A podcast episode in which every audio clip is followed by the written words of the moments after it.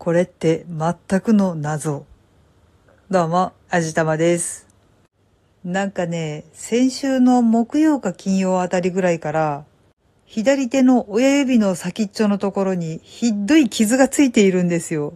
ちょっとグロい言い方をしますが、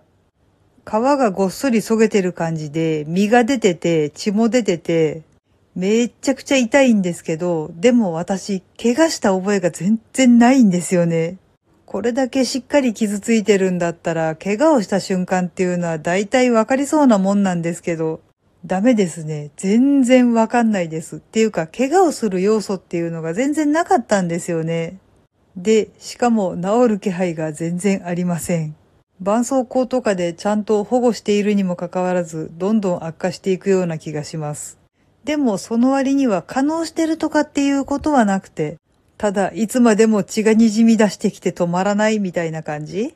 だいたいこういう感じって浅く削っただけの擦り傷でありがちなんですけど、この傷結構深いんですよね。んじゃあどっか体調悪いのかなって思ってみたりもしたんですけど、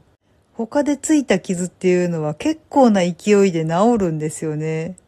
この他にも先週の土曜日ぐらいに血が出るような怪我をしたんですけど、ただいま月曜日ほぼ治っています。だから別に体の機能がおかしいわけではないと思うんですけど、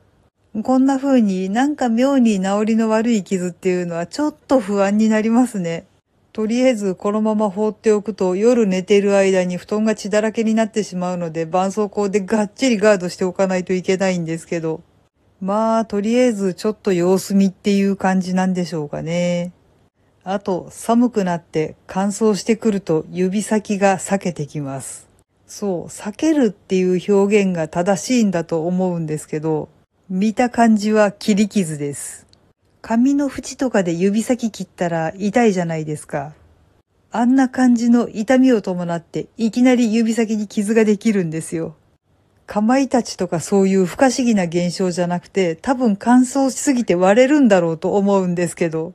これがまた痛いんだ。しかも微妙に絆創膏が腫れないようなところに傷ができるもんだから、治りが悪くなっちゃうんですよね。なもんだから寒くなってきたら最新の注意を払うんですけど、一瞬油断したら二筋ほど裂け傷ができてしまいました。やっちまったこれ痛いのに。もうこれ最低一週間は痛くて辛いんですよね。くそー。はい。というわけで今回はちょっとよくわからない理由で傷がたくさんついてしまったお話でした。